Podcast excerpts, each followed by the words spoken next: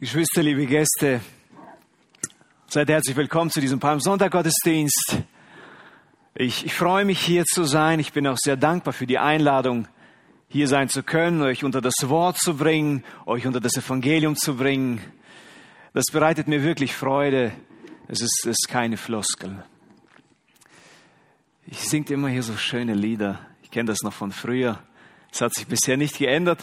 Ich weiß nicht, was, was die Lieder mit euch machen, aber mich bewegen die innerlich so. Es kommt Freude auf und ah, schön. Ja, wir feiern heute Palm, äh, Palmsonntag. Tom hat schon gesagt, wir denken heute an den Einzug Jesu Christi in Jerusalem. Mit diesem Ereignis mit diesem Einzug, denke ich, verbinden wir oft ähm, etwas Positives, nicht wahr? Was Positives, was Feierliches. Jesus wird als, als kommender König gefeiert und alle freuen sich. War das so? Was geschah an diesem Palmsonntag wirklich. Vor allem, wie ging es Jesus dabei?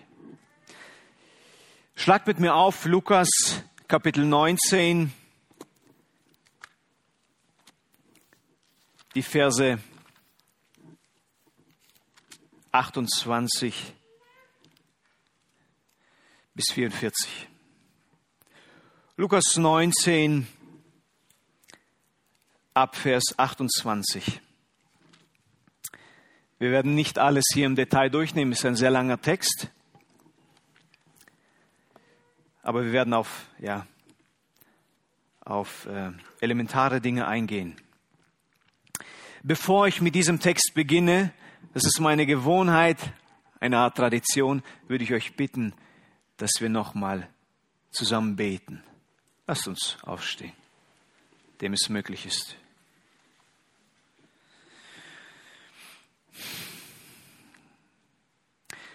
Herr Jesus, du sprichst durch dein Wort. Dein Wort ist ewig, dein Wort ist lebendig, dein Geist wirkt durch die Verkündigung des Wortes, durch die Verkündigung des Evangeliums. Und so beten wir, Herr, und flehen, dass du durch deinen Geist wirkst. Lass, öffne uns die Augen, Herr, sonst sind wir blind, sonst sehen wir nicht die Herrlichkeit des Evangeliums, wir sehen dich nicht, sondern es bleibt kalt und es bleibt trocken. Herr Jesus, belebe uns. Ich komme in Schwachheit zu dir. Bitte, Herr. Amen.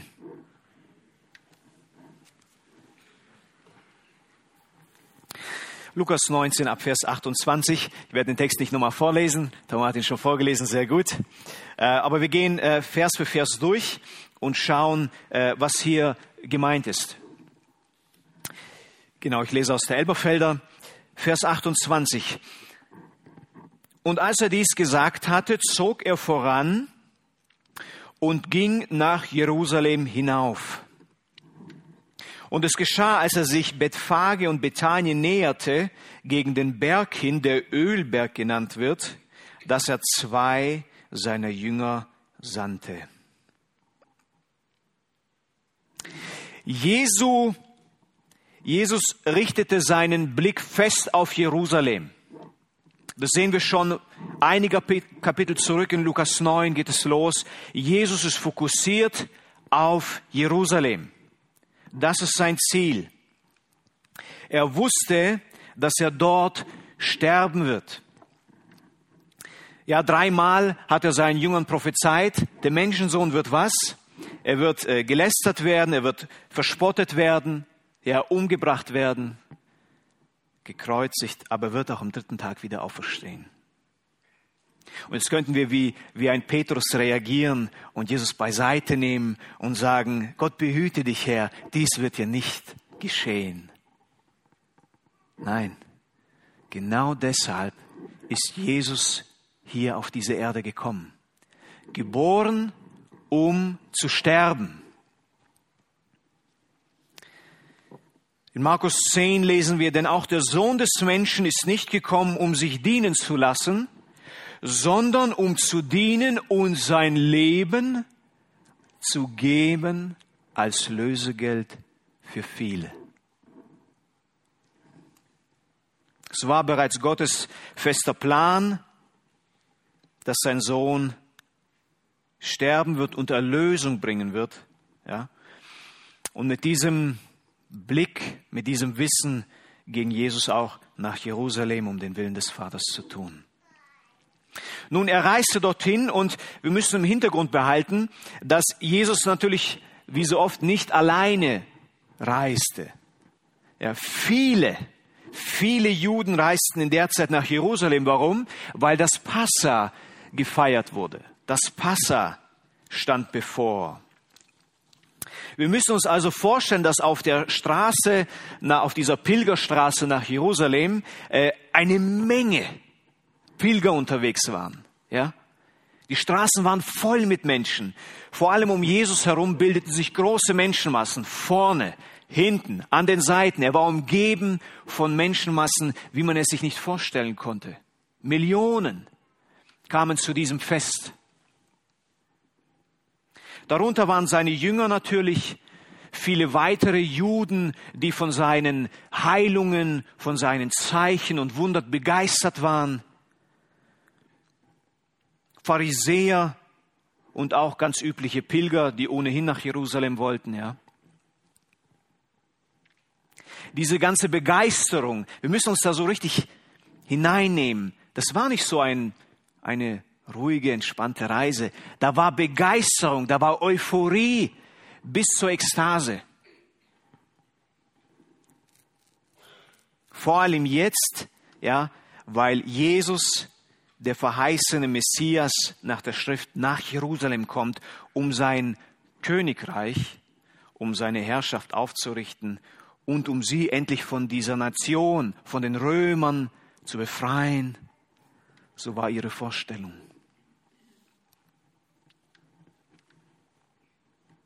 Auf dem Weg dorthin, so lesen wir, näherte er sich zwei Dörfern. Die Namen lauten Bethphage und Bethanien. Ich will vielleicht kurz ein paar Worte dazu sagen, also zu diesen Dörfern. Bethanien, das war ein Dorf nicht weit von Jerusalem, man sagt so drei Kilometer circa. Äh, und Jesus besuchte dieses Dorf immer wieder. Immer wieder übernachtete auch dort. Dort lebten ganz bekannte Personen, Martha, Maria, Lazarus, ja, den Jesus aus den Toten auferweckt hat. Auch ist hier von einem Aussätzigen die Rede namens Simon, den höchstwahrscheinlich Jesus auch geheilt hat. Ja, lebte auch in Bethanien. Dann Bethphage, ich habe nachgeguckt, also viel wissen wir nicht. Ja, es ist ein kleines Dorf, auch in der Nähe von, von, äh, von Jerusalem. Man sagt sogar, es ist der Teil von Jerusalem, der am weitesten entfernt war. Aber viel wird dazu nicht gesagt. Diese beiden Dörfer, die lagen also nicht weit von Jerusalem am Ölberg.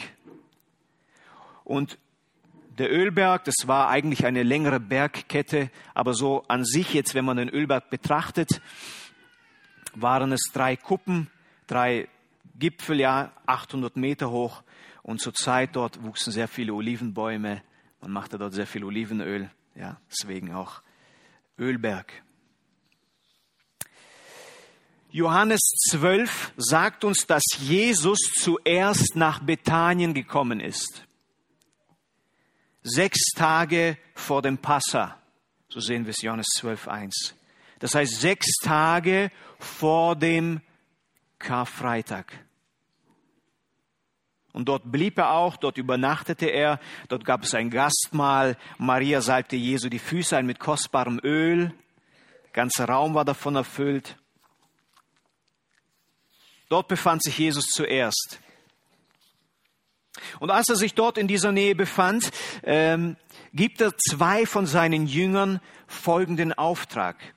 Wir lesen hier ab Vers 30.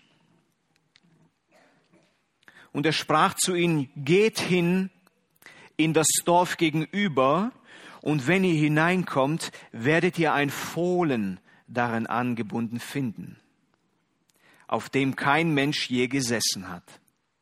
und bindet es los und führt es her. Und wenn jemand euch fragt, warum bindet ihr es los, so sagt dies, der Herr benötigt es. Die Abgesandten aber gingen hin und fanden es, wie er ihnen gesagt hatte. Als sie aber das Fohlen losbanden, sprachen dessen Herren zu ihnen, warum bindet ihr das Fohlen los? Sie aber sprachen, der Herr benötigt es.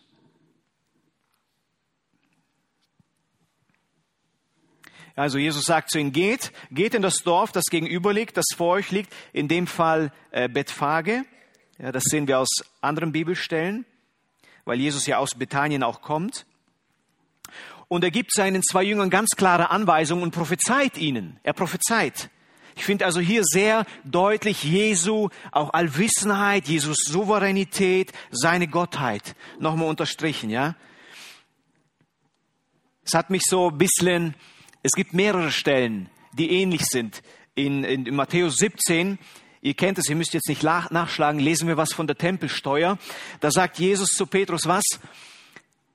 Geh hin an den See, wirf die Angel aus, nimm den ersten Fisch, den du herausziehst, und wenn du sein Maul öffnest, wirst du einen Starter finden. Also eine Münze, den nimm und gib ihn für mich und für dich auch so einen ähnlichen Ton, ja. Oder, oder wo das Passemal ansteht, Lukas 22. Siehe, sagt er zu seinen Jüngern, wenn ihr in die Stadt hineinkommt, so wird euch ein Mensch begegnen, der einen Wasserkrug trägt.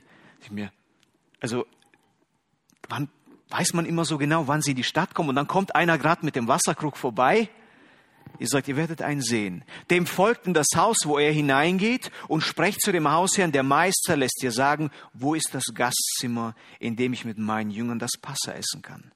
Und jener wird euch einen großen, mit Polstern ausgelegten Saal zeigen. Dort bereitet es zu. Und sie gingen hin und fanden es, wie er gesagt hat. Und genau so auch hier. Geht in das Dorf, bindet das Füllen los. Wenn sie euch fragen, sagt, der Herr braucht es. Keine Diskussion, Einsatz reicht und ihr geht.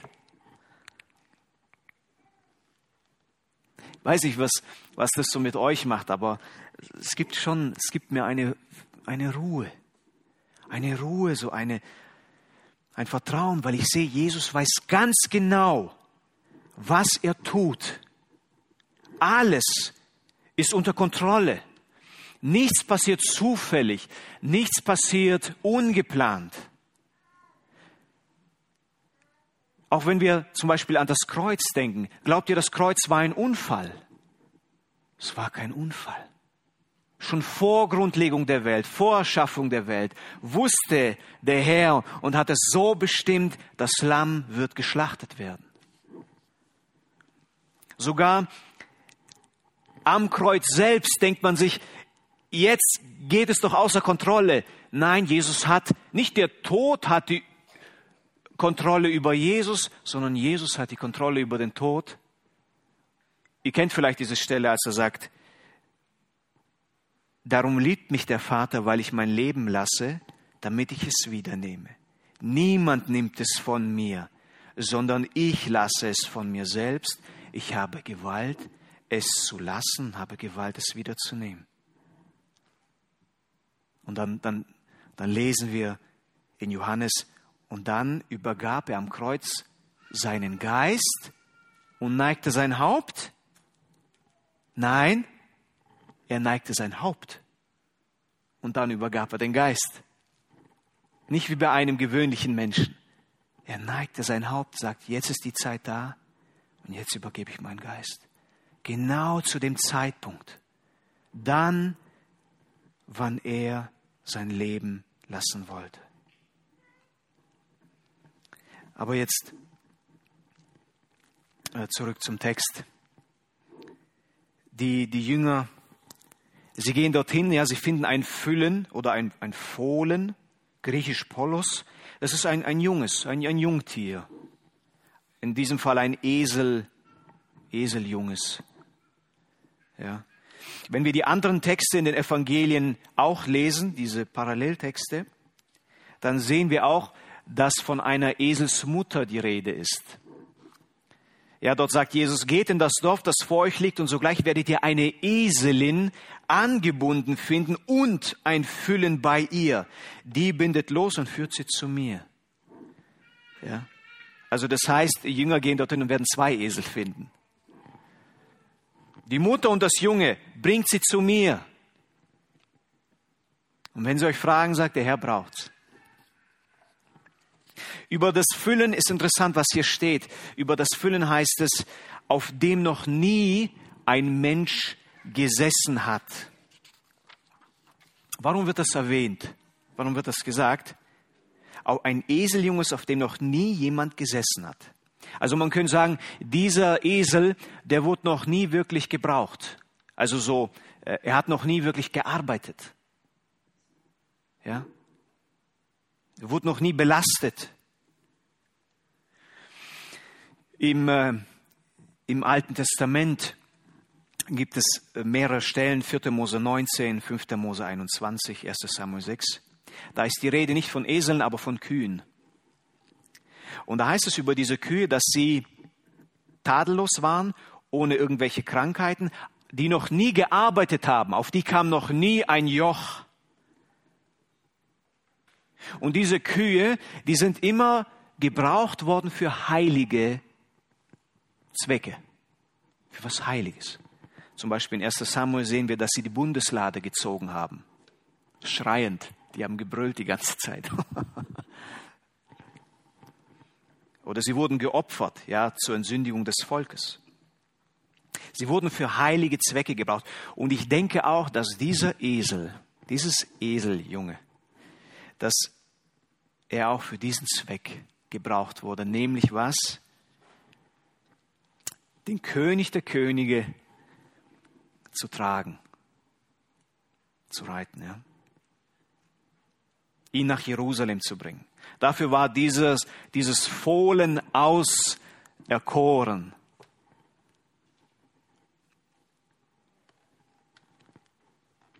Stellen uns vielleicht die Frage, warum ausgerechnet hier ein Esel, warum ein, ein Füllen, warum kein weißes Pferd? Gebührt doch einem König, oder? Nun, es gibt, es gibt äh, eine Parallelstelle im Alten Testament über Salomo, wo er auch zum König gesalbt wird und er reitet auch auf einer Eselin. Vielleicht war das damals eine Art auch Gebrauch, ja, ein Brauch. Und das Volk jubelte auch, ähnlich wie hier. Aber ich denke, es gibt einen weit wichtigeren Grund, nämlich Matthäus 21, 4 bis 5 lesen wir, das ist aber alles geschehen,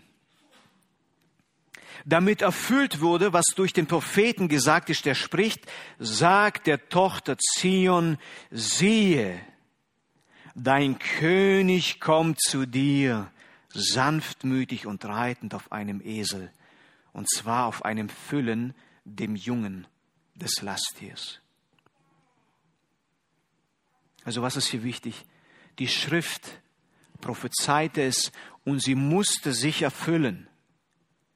Die, Prophet die ganzen Prophezeiungen über den Messias, die müssen sich erfüllen. Wenn es nicht der Fall ist, dann ist die Bibel nicht wahr. Und Gott wird als Lügner dargestellt, weil er hat es ja versprochen, er hat es ja verheißen und prophezeit. Die Schrift muss sich erfüllen. Und vor allem, es wird so detailliert in Zacharia 9,9 gesagt, ja, die Stelle gerade. Ist nicht irgendetwas, ein, ein, ein Eselsfüllen, auf dem er einreiten wird.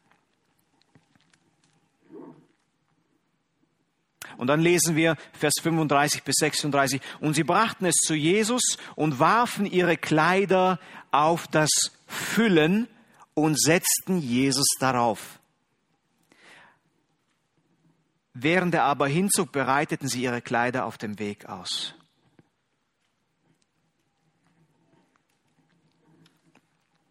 Durch diese Art, die Kleider ähm, vor Jesus auszubreiten oder sie auch auf den Esel zu werfen, zeigten die, die, die Jünger oder die Leute um ihn herum, dass sie Jesus als ihren König anerkennen. Ja, die Kleider bringen zum Ausdruck, dass sie sich ihm unterwerfen mit ihrer ganzen Person. Sie geben sich ihm hin. Ja, das ist so eine, ein, ein Symbol dafür, ein Bild dafür. 2. Könige 9.13 sehen wir etwas über die Krönung von Jehu und dort heißt es, da eilten sie und nahmen jeder sein Gewand und legten sie unter ihn auf die bloßen Stufen und sie stießen das Schoferhorn und riefen, Jehu ist König geworden. Ja? Also nochmal ein Bild, ein Zeichen dafür, Herr, du bist, wir unterwerfen uns dir, Herr, du bist König. In den, in den anderen Evangelien lesen wir nicht nur von Kleidern, sondern auch von Zweigen, die die Menschen von den Bäumen ja abgerissen haben. Also Johannes sagt Palmzweige. Ja, normal diese, diese Palmzweige, die stehen symbolisch für Friede, für Ruhe, vor allem nach Leid. Also die Juden, ihr müsst euch das vorstellen, die Juden, sie standen in der Erwartung, dass Jesus jetzt nach Jerusalem einreitet, das kommende Friedensreich aufstellt. Endlich Friede, endlich Ruhe, kein Leid mehr unter der Besatzung der Nationen, der Römer. Er kommt und bringt sein, seine Herrschaft mit. Und wir werden davon profitieren. Und deshalb jubeln sie ihm zu. Und sehen wir Vers 37. Als er sich aber schon dem Abhang des Ölbergs näherte, fing die ganze Menge der Jünger an, mit lauter Stimme freudig Gott zu loben, wegen aller Wunderwerke, die sie gesehen hatten, indem sie sagten, gepriesen sei der König, der da kommt im Namen des Herrn, Friede im Himmel und Herrlichkeit in der Höhe. Ja, was, was geht los? Ein öffentlicher Lobpreis. Lobpreis bis in die Ekstase, ja. Und mittendrin in dieser Menschenmasse Jesus reitend auf einem Esel nach Jerusalem waren erstaunt von den Wunderwerken, so heißt es hier, ja. Jesus hat drei Jahre lang im ganzen Land sehr viele Wunder und Zeichen getan. Das ist uns kein Geheimnis, ja. Kranke wurden geheilt, Lahme konnten gehen, Blinde konnten sehen, Tote sind auferstanden. Ja, Stichwort Lazarus. Es wird sogar gesagt, dass sehr viele nicht nur wegen Jesus, sondern vor allem auch wegen Lazarus zu ihm kamen. Sie wollten alle Lazarus sehen dass er von den Toten auferstanden ist. Und alles bricht in Jubel aus. Die Euphorie ist groß. Deswegen habe ich am Anfang gesagt, wie, wie verbindet ihr Palmsonntag? Und ich sage, dann kommt oft so was Festliches auf, was Positives, was Schönes. Aber wisst ihr was? Das ist nur die Oberfläche. Wenn wir so schnell den Text lesen, könnten wir meinen, das ist doch ein schönes Ereignis. Aber es war es nicht. Ich möchte diese Oberfläche jetzt wegtun. Lasst uns hineinschauen. Wir dürfen uns hier nicht täuschen lassen. Ich sage mal, aus der Sicht der Menschen, aus der Sicht der Juden, der Menschenmenge, war alles sehr fröhlich, sehr feierlich. Aber wie ging es Jesus? Schaut mal her. Tom hat es vorhin vorgelesen, ja. Es kommt später im Text in Lukas 19, 41. Und als er sich näherte und die Stadt sah, da freute er sich und jubelte. Nein, er weinte. Bitterlich weinte er.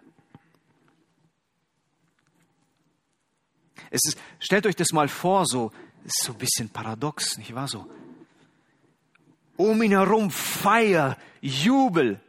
Heute würden wir sagen Party. Jesus selber zutiefst traurig, betrübt, weint über Jerusalem über die Volksmenge. Warum? Weil sie ihren Messias nicht erkannt haben. Sie haben ihn abgelehnt. Die ganze Zeit schon über. Und denkt man sich, aber wieso? Es haben, haben da nicht alle geglaubt? Ich meine, sie haben doch, sie haben doch alle gejubelt. Jesus kannte die Herzen der Menschen. Das musste ihm keiner sagen. Er wusste, was sich dort abspielt. Er kannte ihren Lobpreis. Und es war vielleicht nicht von allen, aber von den meisten sehr oberflächlich, nicht echt. Viele hatten das Verlangen, endlich von diesen, von den Römern frei zu werden und ein Leben in Frieden und in Freude zu führen. Und Jesus verhalf ihnen dazu. Ja, so, so eine Art Mittel zum Zweck. Aber echte Liebe, das möchte ich hier hinein posaunen, echte Liebe zum Heiland war nicht da. Neugier, ja, aber keine Liebe. Äußerlich diese Unterwerfung, ja, mit den Kleidern, ja, aber keine wahre Unterwerfung im Herzen, zu sagen, er ist mein Herr. Warum sage ich das? Nun, im Laufe der Woche, ein paar Tage später, ein paar Tage später,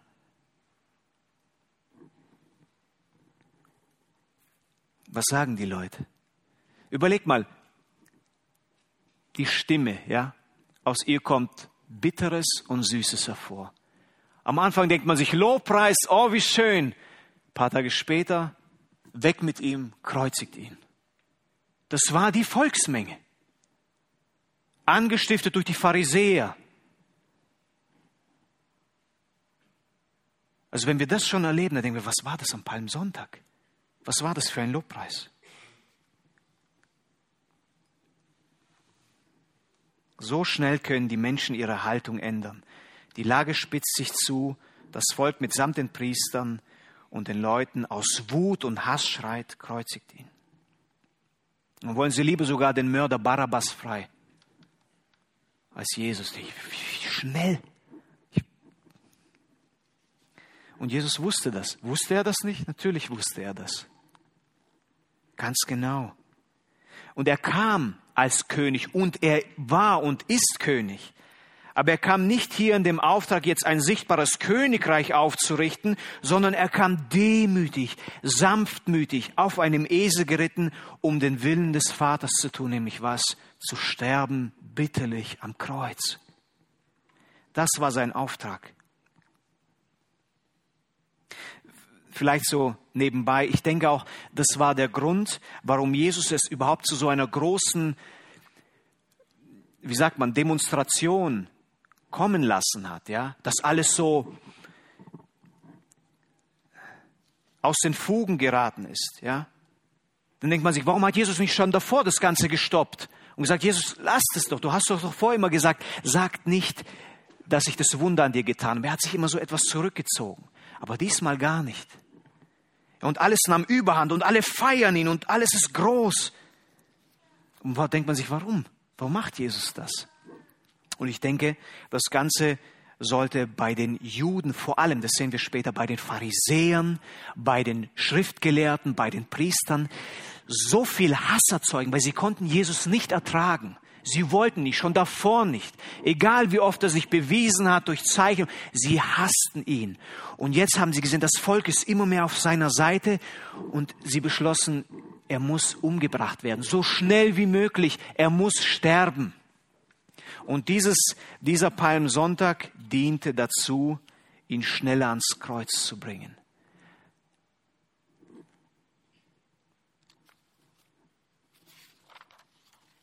Jetzt war die Zeit, nämlich die Zeit Gottes. Aus Menschensicht denkt man sich, sie wollten schnellstmöglich Jesus ans Kreuz bringen. Aber Gott sagt, jetzt ist die Zeit gekommen, jetzt, da das wahre Passalam geopfert wird. Die Juden feiern dort ihr Passalam, aber dort stirbt das wahre Passalam zum exakten Zeitpunkt mit gen genauer Vorausbestimmung. Dazu ist er in die Welt gekommen. Aber das verstand das jüdische Volk nicht. Das verstanden sie nicht. Ich sage es nochmal, äußerlich alles schön und gut, ein schöner Schein, Doch in Jesus spielte sich was ganz anderes ab. Ja. Trauerte. Er sah sogar das Gericht. Überlegt mal, die feiern, er spricht Gericht aus. Was? Wir feiern dich, Jesus. Du richtest? Das haben wir gelesen, das hat Tom gelesen, ja, was später über Jerusalem kommt.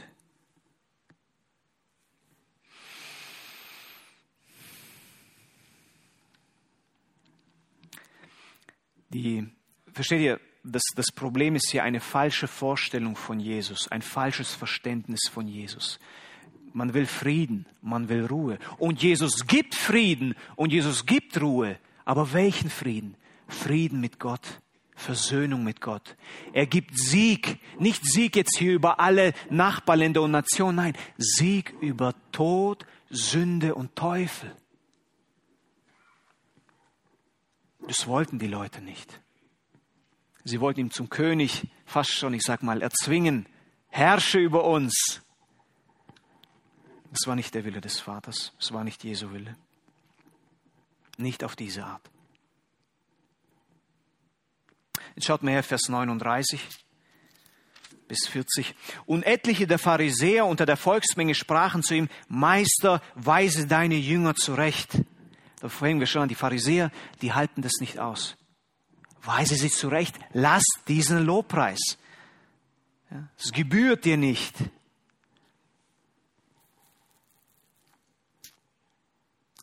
Und er antwortete und sprach zu ihnen, ich sage euch, wenn diese schweigen, so werden die Steine schreien. Habt ihr euch mal gefragt, was das bedeutet? das, ist, das ist keine leichte Stelle.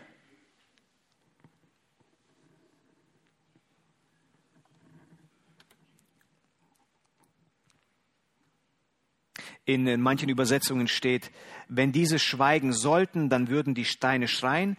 Aber ich finde die genauere, gerade in Elberfelder steht, ich sage euch, wenn diese schweigen, so werden die Steine schreien.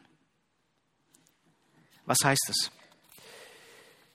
Einige Ausleger sagen, es, Jesus meint hier, oder er sagt hier, es ist unmöglich, dass die Jünger hier schweigen. Denn wenn sie das tun würden, dann würden andere Gott loben. Und hier in dem Fall die Steine. Da dachte ich, hm, okay, vielleicht. Das Wort schreien hat mich ein bisschen irritiert. Ich dachte, es geht ja mehr um Lobpreis. Würde ich sagen, und die Steine loben. Schreien, hm, okay. Naja, lassen wir es mal stehen. Ich, ich denke, wenn wir hier den Kontext sehen, dann bekommen wir ein besseres Verständnis.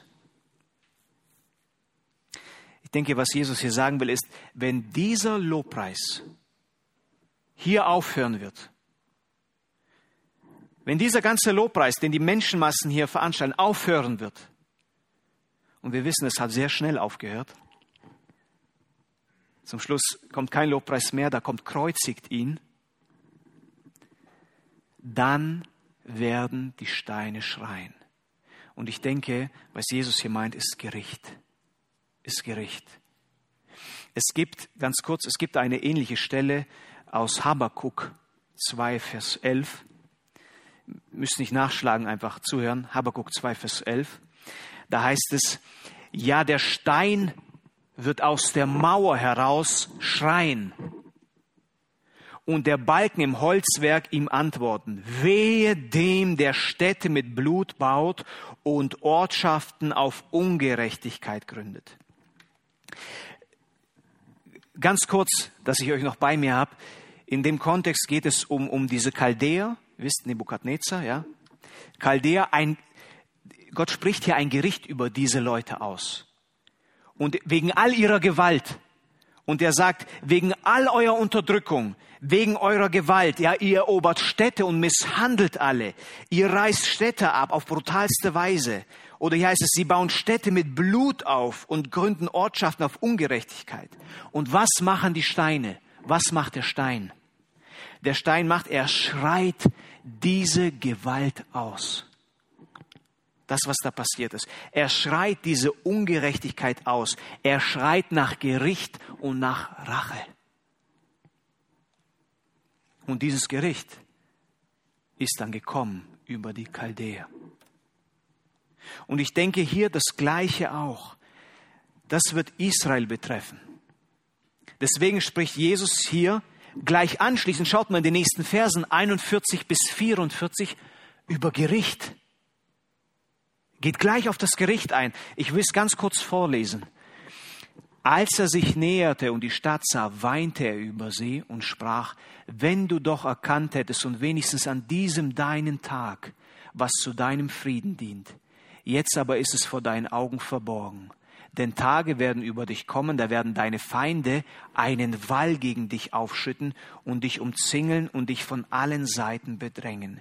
Und sie werden dich dem Erdboden gleich machen und deine Kinder in dir zu Boden strecken und werden in dir nicht einen Stein auf dem anderen lassen.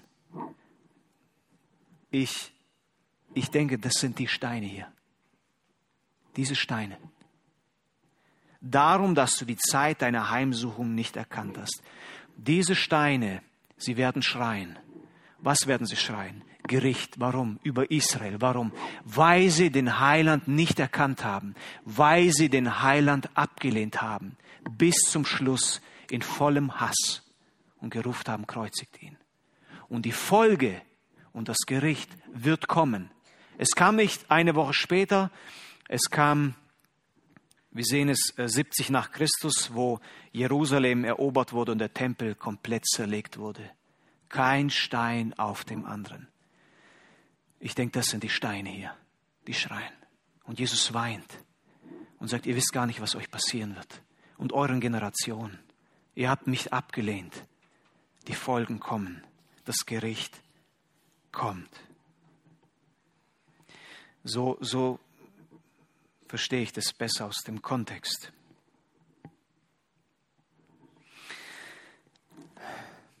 Wo siehst du dich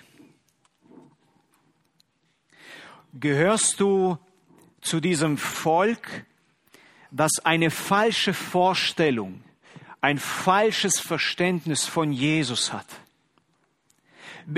Auch hier im Gottesdienst, jubelst du Jesus zu, feierst du ihn.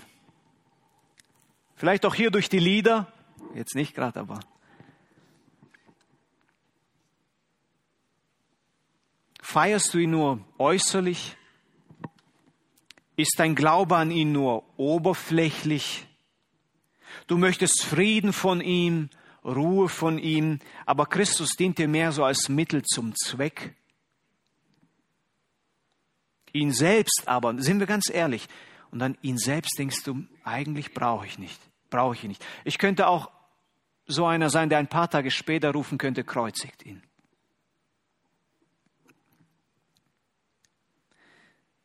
Wie, wie, wie siehst du dich? Die Folge wäre hier Gericht, ewiges Gericht für dich. Empfindest du aber wahre Liebe für den Herrn? Wahre Liebe, unterwirfst du dich ihm nicht nur mit den Kleidern, sondern wirklich im Herzen kannst du sagen, Jesus, du bist nicht einfach nur ein Fremder für mich, sondern du bist mein Herr, du bist mein Heiland, du weißt, ich liebe dich, ich häng dir an, komm nicht von dir los, du bist zu kostbar. Glaubst du an ihn? Vertraust du dich ihm an, dass er nach Jerusalem eingegangen ist und für dich gestorben ist und deine Schuld bezahlt hat, komplett. Dann bist du sein. Dann bist du sein und du wirst bei ihm sein in alle Ewigkeit. Und glaub mir, dort ist, symbolisch gesagt, werden wir dort wirklich dann mit, mit Palmen wählen, einfach nur um zu sagen, dort haben wir wirklich Friede und Ruhe und Sieg bei ihm.